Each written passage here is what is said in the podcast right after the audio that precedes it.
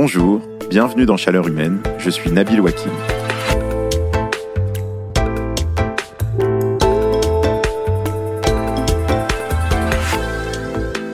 En fait, je savais pas, mais quand je suis devenu parent, j'ai obtenu en même temps un brevet de négociateur.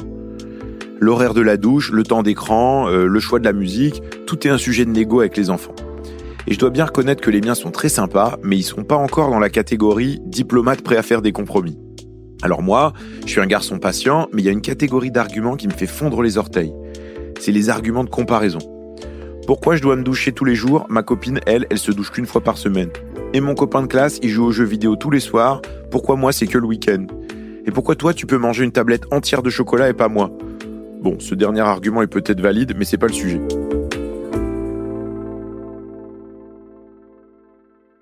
Je dois dire que j'ai un peu le même sentiment quand j'entends dans des débats, et ça c'est environ une fois par semaine, l'argument de la Chine n'en fait pas assez pour le climat. Je trouve que cet argument, il est super nul. Il m'énerve parce que c'est pas parce que les autres n'en font pas assez qu'on ne devrait rien faire nous et parce qu'on oublie que la concentration de gaz à effet de serre dans l'atmosphère depuis 150 ans, ce sont beaucoup plus nos émissions, celles des Européens, euh, que celles des Chinois. Et puis aussi, ça m'énerve parce que l'idée que c'est la faute des Chinois, c'est un stéréotype facile et caricatural répété par des gens qui ne savent pas de quoi ils parlent. Et puis en réfléchissant, je me suis dit que bah, moi non plus, je savais pas bien de quoi je parlais. Je sais que la Chine émet beaucoup de gaz à effet de serre, utilise beaucoup de charbon, je sais aussi que la Chine, c'est le pays qui investit le plus dans les énergies renouvelables et les voitures électriques, mais au fond, je dois bien reconnaître que j'en sais pas beaucoup plus. Pourquoi la Chine compte tellement dans la bataille pour le climat? Est-ce qu'elle est en train de devenir un leader climatique, comme le disent certains diplomates? Est-ce qu'elle pourrait atteindre la neutralité carbone, comme le promettent ses dirigeants, en 2060 Ou bien est-ce qu'elle représente un danger pour notre trajectoire climatique? Voilà ce dont nous allons parler aujourd'hui dans Chaleur humaine. Stéphanie Mongeon est enseignante-chercheuse en économie à l'université Paris-Dauphine et spécialiste des politiques climatiques. Elle a notamment coordonné le numéro de la revue Green sur la politique écologique chinoise. Et elle aussi, elle déteste qu'on dise que ça ne sert à rien de mener des politiques climatiques en Europe parce que la Chine n'en ferait pas assez.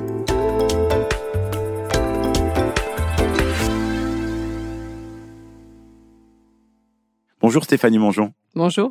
Alors, est-ce qu'on peut d'abord commencer par expliquer pourquoi la Chine, ça compte tellement d'un point de vue climatique? Alors, la Chine est le premier émetteur mondial. Donc, c'est le pays qui émet le plus d'émissions de gaz à effet de serre. Elle a ravi euh, cette position aux États-Unis euh, aux environs de 2006-2007, ça dépend ce qu'on compte exactement. Et euh, depuis, elle s'en est écartée avec une croissance, enfin une augmentation, un rythme de croissance absolument effarant. Mais alors pourquoi la Chine émet autant? La Chine émet autant parce que ben, on sait qu'elle a eu un, développement très important, une croissance économique fulgurante depuis 20 euh, ans, et que ça s'est fait en consommant de plus en plus d'énergie, et cette énergie est fabriquée beaucoup avec du charbon. Et le charbon, c'est le combustible fossile qui émet le plus de CO2. Alors là, je crois que c'est important de préciser qu'une partie des émissions de gaz à effet de serre de la Chine, en fait, c'est les nôtres, parce qu'elles servent à produire des choses qui vont ensuite être exportées vers l'Europe ou vers la France.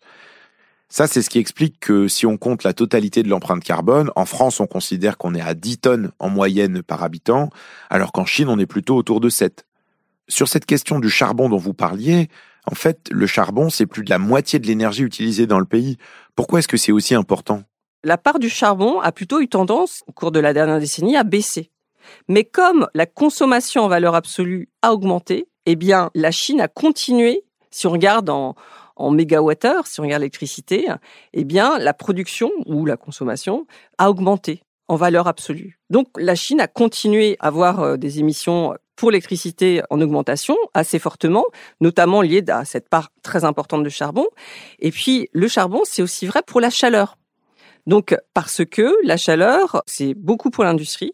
Et l'industrie, enfin, c'est la Chine continue à être un, gros pays industriel, notamment encore avec beaucoup d'industries lourdes, même si ça part à légèrement baissé et que le secteur tertiaire des services a un peu augmenté, eh bien la Chine continue à augmenter, à produire beaucoup d'acier, beaucoup de papier, enfin voilà, beaucoup de biens de l'industrie lourde. Et donc c'est pour ça qu'elle continue à avoir une consommation de charbon très importante, que ce soit pour l'électricité ou que ce soit pour la chaleur. Mais du coup, il y a une partie de ce charbon qui est utilisé en fait finalement à des fins d'exportation. C'est-à-dire que ce qui est produit en Chine, c'est aussi pour faire un certain nombre de choses qui vont ensuite être exportées et être utilisées. Euh, ça me fait penser à ce que disait euh, l'historien Jean-Baptiste Fressos, qui disait oui, on dit qu'en France on s'est débarrassé du charbon, mais en réalité c'est pas vrai puisqu'il y a une partie des choses qu'on utilise en France, de l'acier ou des biens manufacturés qui arrivent, qui en fait ont été produits avec du charbon euh, en Chine ou en Asie du Sud-Est. Oui, et d'ailleurs, c'est ce que euh, la Chine euh, rappelle assez régulièrement dans le cadre des conférences des partis euh, au moment des négociations internationales sur le climat. Et il y a pas mal de calculs qui ont été faits pour essayer d'avoir une idée de, l'ordre de grandeur des émissions chinoises qui sont liées à ces exportations et notamment aux exportations vers les pays riches. En général, les chiffres qu'on trouve sont plutôt de l'ordre d'entre autour de, de 20%, 15-20%. Donc c'est vrai que c'est important. Mais c'est pas la majorité. Donc on pourrait effectivement corriger, mais la Chine resterait quand même un émetteur de gaz à effet de serre très important pour sa consommation finale. La difficulté de ces centrales à charbon, c'est qu'elles sont, contrairement à celles qui sont en Europe, beaucoup d'entre elles sont très récentes. Et donc, on peut imaginer que si une centrale à charbon vient de mourir, elle va continuer à opérer, euh, pas simplement pendant 5 ans, pendant 10 ans, mais plutôt pendant 40, peut-être 50 ans. Et donc, si on regarde, euh, on est en 2023, eh ben, ça nous amène euh, bien au-delà du moment où la Chine est censée atteindre la neutralité carbone. Est-ce que ça, c'est pas problématique? On avait espéré, il y a, il y a pas, 5-6 ans à peu près, que euh, la Chine réussisse à, à limiter euh, la construction de centrales nouvelles au charbon. Et cette attente, notamment, avait été nourrie par euh, la croissance importante de capacités renouvelables. Et c'est vrai que la Chine, ces dernières années, a augmenté ses capacités renouvelables de façon très impressionnante. Mais aussi ses capacités charbon. Donc, la Chine a réussi à un moment un peu à stabiliser les constructions de nouvelles centrales, a même baissé sa production de charbon. Bon, la Chine, premier consommateur de charbon et aussi premier producteur.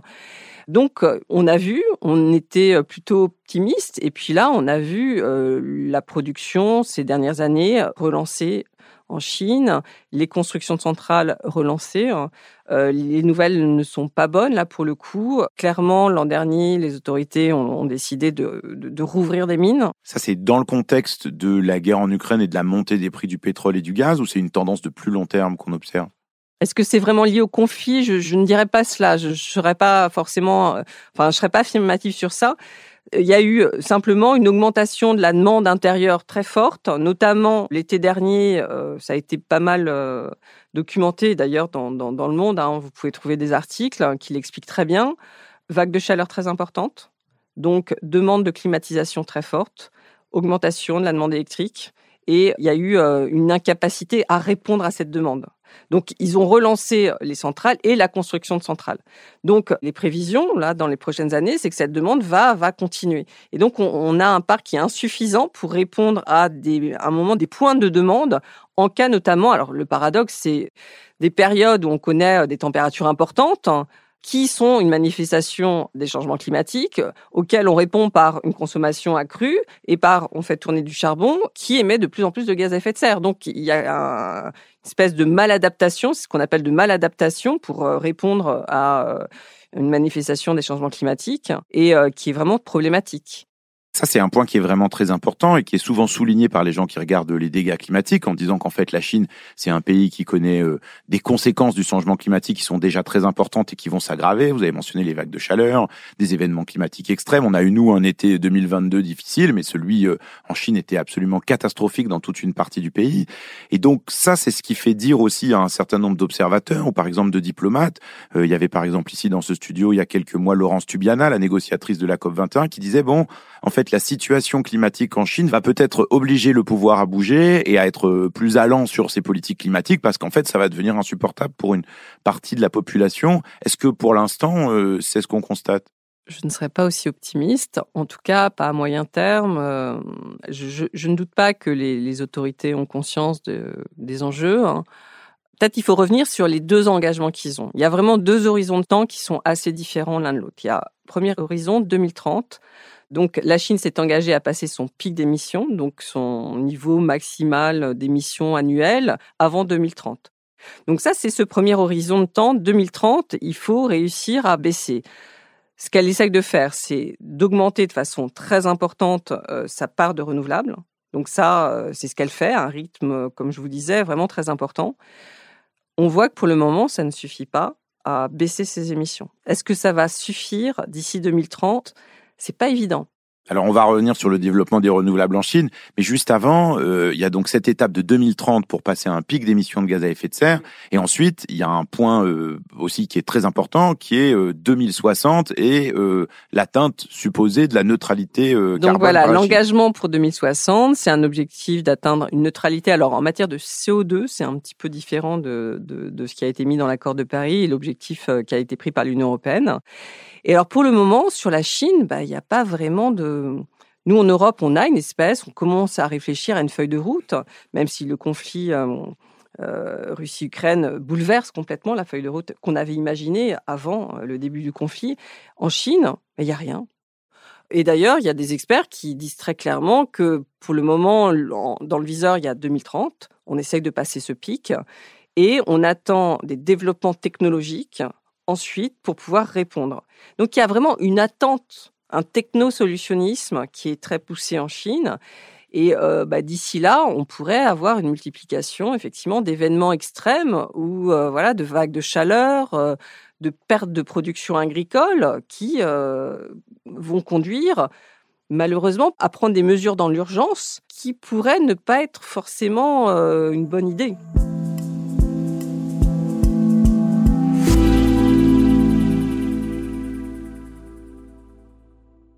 Alors il y a un point qui est quand même assez déroutant, vous l'avez dit un peu, c'est que la Chine, à la fois c'est le champion du charbon, mais en même temps c'est aussi le champion euh, des énergies renouvelables.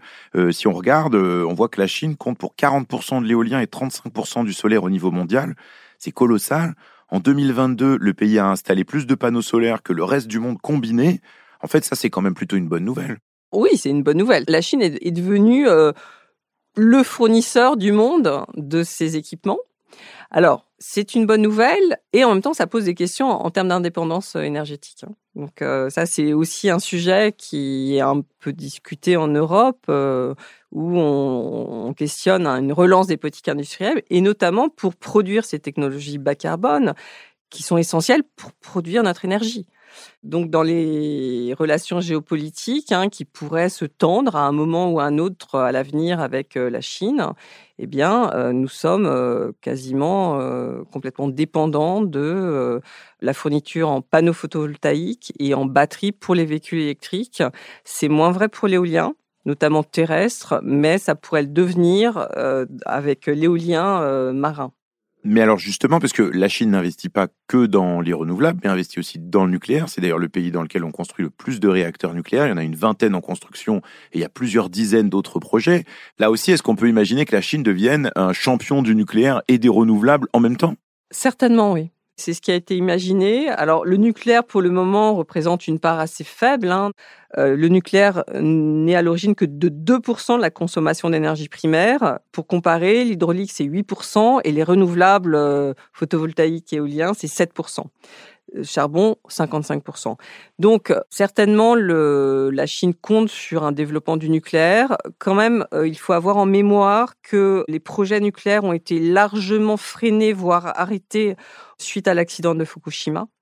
Donc on a eu pendant dix ans on va dire, une réflexion euh, des autorités pour savoir si euh, elles développaient de façon importante je pense qu'aujourd'hui, vu les projets, euh, la réponse est oui, ou alors euh, elle laissait passer un peu le traumatisme qui a causé Fukushima.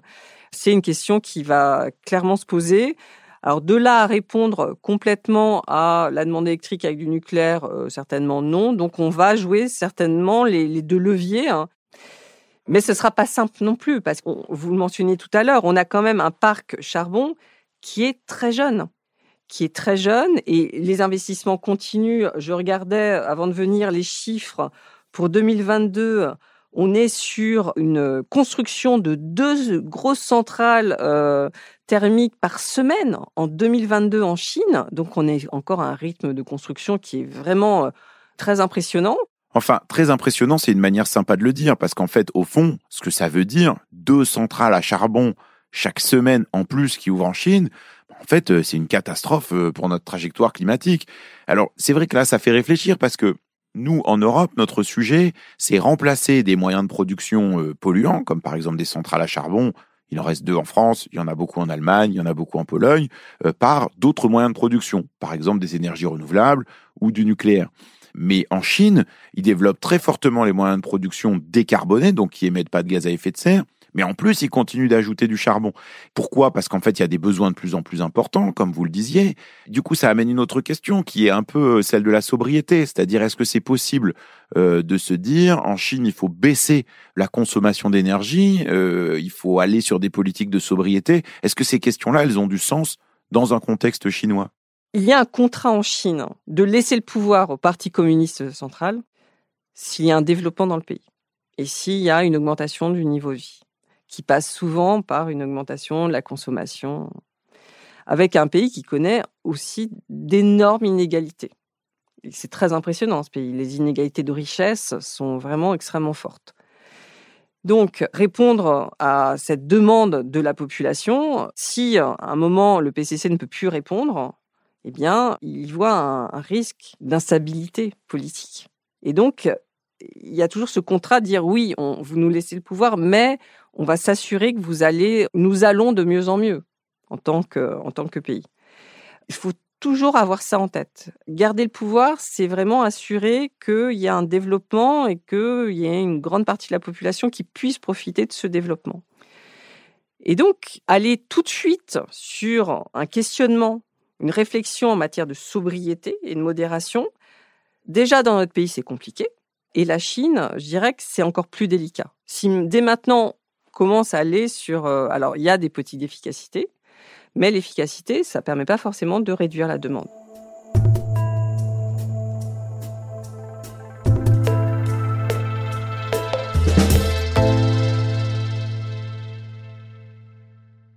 Alors, je sais que c'est pas un exercice facile, mais si vous vous retrouvez demain dans les chaussures des dirigeants chinois ou dans leurs chaussettes, Qu'est-ce qui vous semblerait euh, possible de faire? C'est difficile d'aller plus vite sur les énergies renouvelables ou les batteries, difficile de renoncer au charbon. Alors ça serait quoi des priorités pour faire la transition? Déjà, nous, on essaye de, faire la nôtre. Et on voit que c'est pas simple. Et il me semble que si on prend les grands émergents, ils ne pourront pas de toute façon faire comme nous. Donc les besoins sont beaucoup plus importants en, termes du fait de leur population, euh, leur territoire. On, on doit commencer à imaginer d'autres façons de faire la transition que celle sur laquelle on, sur la trajectoire, pas en termes de trajectoire, mais en termes de, notamment de levier technologie sur lequel on est une manière différente de regarder les choses. Euh, qu'est-ce que ça peut vouloir dire? Parce que j'ai vu que vous, dans ce que vous écriviez, vous dites, bah pour euh, la Chine, pour un certain nombre de pays, il faut réfléchir à développer ce qu'on appelle la capture et la séquestration de carbone. Donc ça, concrètement, qu'est-ce que ça veut dire? Ça veut dire qu'on récupère le carbone qui est émis à la sortie d'une centrale à charbon, par exemple, et qu'on le stocke quelque part. Mais pour l'instant, euh, c'est une technologie qui n'est pas vraiment utilisée et puis qui coûte très cher. D'ailleurs, j'ai souvent l'impression que c'est très mis en avant par des compagnies pétrolières et charbonnières pour faire croire qu'elles font quelque chose sur le climat, alors qu'en fait, euh, elles cherchent simplement à gagner du temps. Vous, vous pensez que c'est difficile de s'en passer? Moi, je pense que c'est vraiment quelque chose qui est clé et qu'on pourrait imaginer d'avancer de façon à vraiment démontrer la faisabilité et commencer à baisser les coûts, et ce qui permettrait ensuite de négocier, ou quand on, on installe une centrale charbon, on le fait avec un dispositif. Je ne suis pas sûre, pour le dire euh, de façon euh, prudente, qu'on puisse imaginer un monde sans charbon en 2050. Je ne le crois pas. Là, le dispositif de capture et séquestration me semble tout à fait euh, indispensable et urgent à vraiment. il, faut, vraiment qu'on déploie, qu'on travaille. Pour le moment, on est très peu avancé. Hein. C'est pas vraiment une technologie mature au sens, on n'est pas passé à une phase d'industrialisation, donc il faut être sûr qu'on puisse le faire alors c'est vrai que la Chine, qui est un pays euh, très planificateur, bah, il pourrait peut-être, euh, si le pouvoir le décidait, déployer de la capture de carbone à très grande échelle et mettre ça euh, au bout de beaucoup de centrales à charbon pour limiter les émissions de gaz à effet de serre. Mais ça, ça rejoint, je trouve, une autre question, qui est en fait le sujet démocratique, dont on a déjà parlé dans ce studio ici avec la chercheuse Hélène Landemort. Parce que ce pouvoir chinois, il n'est pas simplement planificateur, il est aussi autoritaire, très autoritaire. Et on entend parfois chez certains l'idée que moi, à titre personnel, je trouve euh, très dérangeante, très gênante, qu'un pouvoir autoritaire, ça serait plus efficace que euh, une démocratie pour mettre en place des politiques climatiques efficaces, quoi, que ça irait plus vite. Mais en fait, euh, quand je vous écoute, je me dis que pour l'heure, c'est vraiment pas le cas. Ah ben non, moi je, mais moi j'ai absolument pas cet avis. C'est-à-dire que un pays autoritaire n'a jamais démontré dans une histoire récente sa capacité à traiter de façon satisfaisante et je vais dire pas que le climat, hein, les problèmes environnementaux. Donc moi, quand on me présente la Chine comme, euh, je, me dis, mais euh, démontrez-moi quand même, donnez-moi quelques arguments qui euh, me permettraient d'y croire au moins un minimum, parce que dans ce cas-là, moi tout ce que je vois, c'est quand même si on fait, si on le dit de façon un peu rapide, mais ce que fait la Chine ces dernières années, c'est juste de rendre plus difficile l'atteinte de la neutralité carbone donc avec une augmentation considérable des capacités charbon sur son territoire, sur une nouvelle route à soie, en augmentant sa production de charbon. Voilà. Donc, euh, en fait, il y a la planification, être capable de déployer de la technologie rapidement. Et effectivement, il y a ce côté autoritaire en disant on va pas, il n'y a pas euh, sur un territoire. Quoique, aller interroger des sinologues, euh, c'est beaucoup plus compliqué que ça. Hein. Et on voit très bien les tensions entre les décideurs plus locaux, au niveau des provinces et euh, le parti central, où des fois il y a des décisions qui sont prises et puis ils n'arrivent pas à les faire appliquer. Donc après, faut vraiment pas euh, minimiser les enjeux de pouvoir, enfin le besoin de garder la stabilité politique. Et pour ça, moi c'est ce que je lis hein, de chez mes collègues euh, sinologues, c'est dire il y a vraiment un contrat avec la population qui est dire on continue à se développer, à augmenter notre niveau de vie. Alors ça touche pas toute la population, mais notamment avec les classes moyennes. Et quand ce contrat est rompu, là, il va y avoir une inquiétude de la part du pouvoir central. Et ça, ça passe par une augmentation plus forte, souvent, de l'énergie. Avoir des mesures autoritaires sur de la restriction permanente de consommation, de déplacement, non, ce ne sera pas aussi simple que ça. On peut imaginer des mesures comme ça a été pour la qualité de l'air. Des fois, on ferme tout. Donc ça, ils savent le faire. On l'a vu aussi euh, plus récemment sur euh, d'autres sujets. Mais on ne peut pas gérer une politique climatique de cette façon. La pollution de l'air, il suffit de tout arrêter et en quelques jours, on améliore la qualité de l'air. Donc ça, effectivement, donc on peut avoir des mesures d'urgence qui consistent à dire on ferme tous les chantiers, on arrête l'activité, etc. Donc en matière de climat, une fois que la, machine est emballée, euh, c'est pas parce que vous arrêtez tout quelques jours que ça changera quoi que ce soit. Alors le, schéma que vous décrivez, il est quand même pas exactement reluisant. Est-ce que il y a quand même quelque chose qui là-dedans vous donne de l'espoir dans ce contexte-là? Alors, de l'espoir, euh, oui, je pense que euh, les autorités ont conscience des enjeux. Je pense qu'il faut rester dans un, une négociation en ayant beaucoup de lucidité, mais y compris sur nous-mêmes. Je pense qu'ils ont compris, euh, enfin, ils ont pris la mesure des enjeux. Voilà ma croyance. Mais après, sur la réponse à apporter, euh, je pense qu'il y a encore à, discuter, notamment pour peut-être un peu euh, commencer à travailler cette réponse uniquement euh, technologique. Et je dirais, mais c'est aussi à le faire chez nous. C'est-à-dire avoir une image de progrès et de développement, peut-être moins fondée sur la technologie. Parce que finalement, chez nous aussi, on l'a.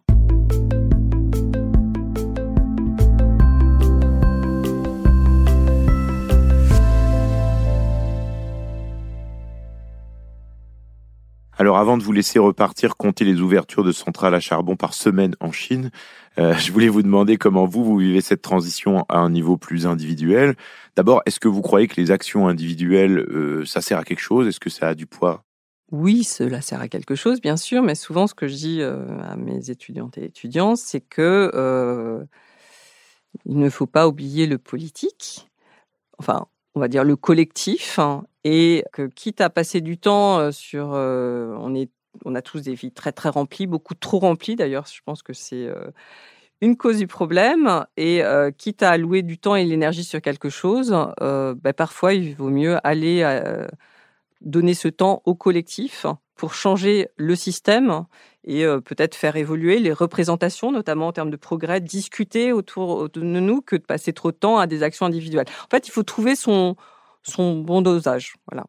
En termes de gestes individuels, est-ce que vous, par exemple, vous prenez encore l'avion? Quasiment pas, non. Quasiment pas, mais euh, moi, j'aime pas trop l'avion, donc c'est pas un grand sacrifice, mais c'est vrai que euh, Ça a été un choix quand même de, de, le prendre moins pour mon travail. J'étais, je suis amenée à le prendre assez. Euh, enfin, je pourrais être amenée à le prendre assez régulièrement. Il y a eu à un moment une décision de d'être cohérente. Voilà, j'avais besoin que la dissonance à l'intérieur de moi soit pas trop forte. Donc euh, ça, non, je le prends très peu. Mais je vais pas m'interdire de le prendre s'il y a besoin de le prendre. Il y a un autre aspect qui est souvent discuté dans les gestes individuels, c'est la question de l'alimentation. Est-ce que vous, c'est aussi une question que vous vous posez, par exemple, sur euh, la viande? Alors, on ramène souvent tout à la viande. Alors, moi, j'ai un peu essayé un moment, je mangeais plus de viande, j'ai réintroduit. Euh, donc, ce qu'il faut surtout, c'est en faire moins. C'est pas binaire, c'est pas de la viande ou pas de viande. Je pense que de toute façon, en matière de, santé, hein, ça a été largement démontré que manger un peu moins. Et si on reste sur une consommation modérée euh, sur une semaine de, viande, eh bien, bon, pour le moment, c'est pas la peine d'aller jusqu'au bout, puis on verra s'il y a besoin. Donc, en tout cas, oui, c'est quelque chose à laquelle j'avais réfléchi. Hein. Est-ce que vous, euh, au niveau individuel, il y a quelque chose qui vous hérisse parliez des émotions. Est-ce qu'il y a quelque chose vraiment qui vous met en colère d'un point de vue climatique où vous dites ça vraiment ça devrait plus exister? En matière technologique, en ce moment, comme on sent qu'il y a une urgence, il y a des annonces euh, qui sont euh, très très favorable sur plein de choses. En ce moment, l'hydrogène, c'est assez incroyable. Et je raconte souvent le, je sais pas si, si j'ai le droit, mais, mais je vais le faire quand même, euh, un conseil d'administration dans un collège. Et euh, il y a eu un voyage qui avait été voté pour euh, amener des, enfants trois jours en Italie en avion. Donc moi, je m'abstiens, mais bon, le voyage a été voté, il, a été fait depuis. Et quand même, j'ai posé la question, je me suis adressée à l'adjoint au maire et je lui disais, mais comment vous conciliez un peu ça? Parce que la mairie de Paris, donc, je vais pas donner sa réponse, mais euh, il y a euh, une enseignante qui m'interpelle en disant Oh, mais de toute façon, dans dix ans, tous les avions seront à hydrogène. Voilà. Ça, ça, ça m'énerve en disant non, je ne pense pas que dans dix ans. Donc, donc à force d'être trop favorable, eh bien, la population a l'impression que c'est simple. C'est comme, je vous disais tout à l'heure, les entreprises qui sont neutres en carbone. Ben, ou alors la compensation carbone. Ben, on ne change rien à nos habitudes et juste on va compenser on va acheter, on va faire planter des arbres. En plus, c'est super, planter des arbres. Et ça, ça mûrisse parce que, et c'est des résultats en psychologie sociale. Hein, ça donne l'impression que c'est simple. Or, ça l'est absolument pas. Et, donc, il faut que tout le monde soit embarqué dans cette, euh, voilà, ce défi, qu'on a pour le siècle. Et c'est pas un défi simple, mais euh, il faut, bah, il faut s'y atteler. Et pour ça, il faut embarquer tout le monde. Il faut que notre intelligence collective fonctionne. Il faut pas que des gens se, disent bon bah c'est bon, il y a des, il y a des solutions. Moi, j'aime pas le terme solution parce qu'on on arrête de penser quand on. Et ça, ça me. Voilà, je dis il faut continuer à réfléchir, ne jamais s'arrêter de penser. Merci Stéphanie Mangeon. Merci. Au revoir.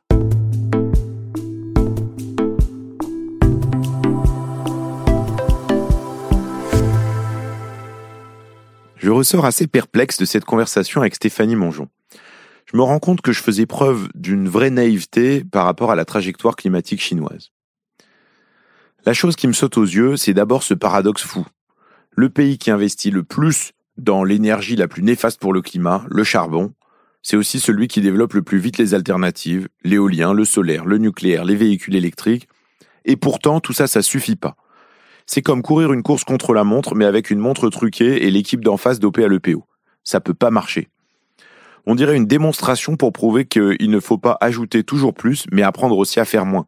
Et ça, c'est pas vraiment au programme du pouvoir chinois, si vous avez remarqué. Deux nouvelles centrales à charbon qui ouvrent leurs portes chaque semaine en 2022, ça paraît juste fou.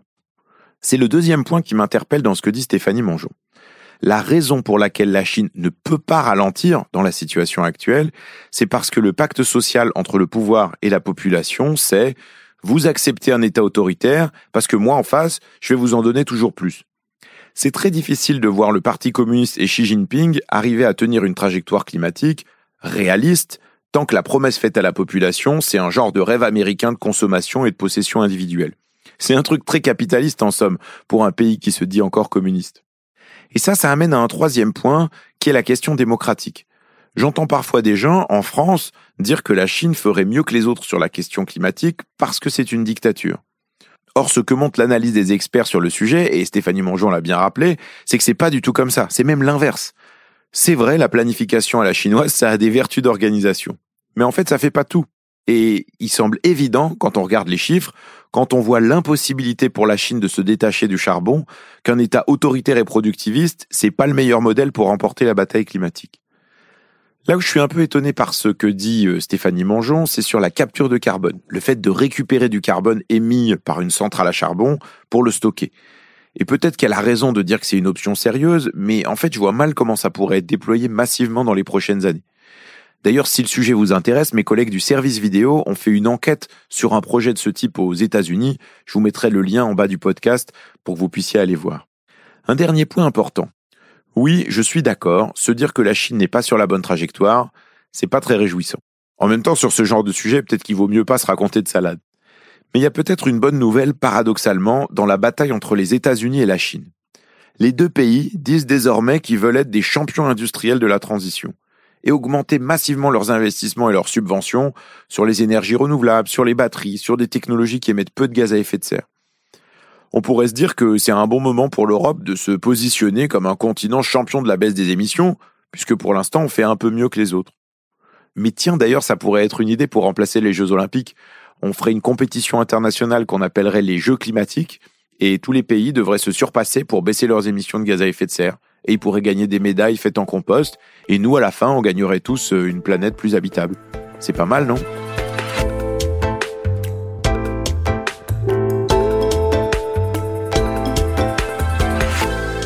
Merci, merci, merci encore d'avoir pris le temps d'écouter Chaleur Humaine, un podcast de la rédaction du Monde, produit par Adèle Ponticelli et Esther Michon. Cet épisode a été réalisé par Amandine Robillard, qui a également composé la musique originale. Je vous invite, si ce n'est pas déjà fait, à vous inscrire à l'infolettre Chaleur Humaine, c'est tous les mardis et c'est gratuit. J'essaye dans chaque édition de répondre à vos questions sur le défi climatique et les moyens d'y faire face. Comme toujours, je suis très heureux de recevoir vos avis, vos critiques et des baos de champignons à la vapeur sur l'adresse chaleurhumaine.lemonde.fr. Je réponds toujours, toujours, même si j'ai parfois du retard, beaucoup de retard. Si cet épisode vous a intéressé, n'hésitez pas à le partager à vos amis, à ajouter des étoiles ou des commentaires dans votre application favorite. On se retrouve la semaine prochaine pour continuer à explorer nos options pour faire face aux défis climatiques. Merci pour votre écoute et bravo, bravo d'être resté jusque-là.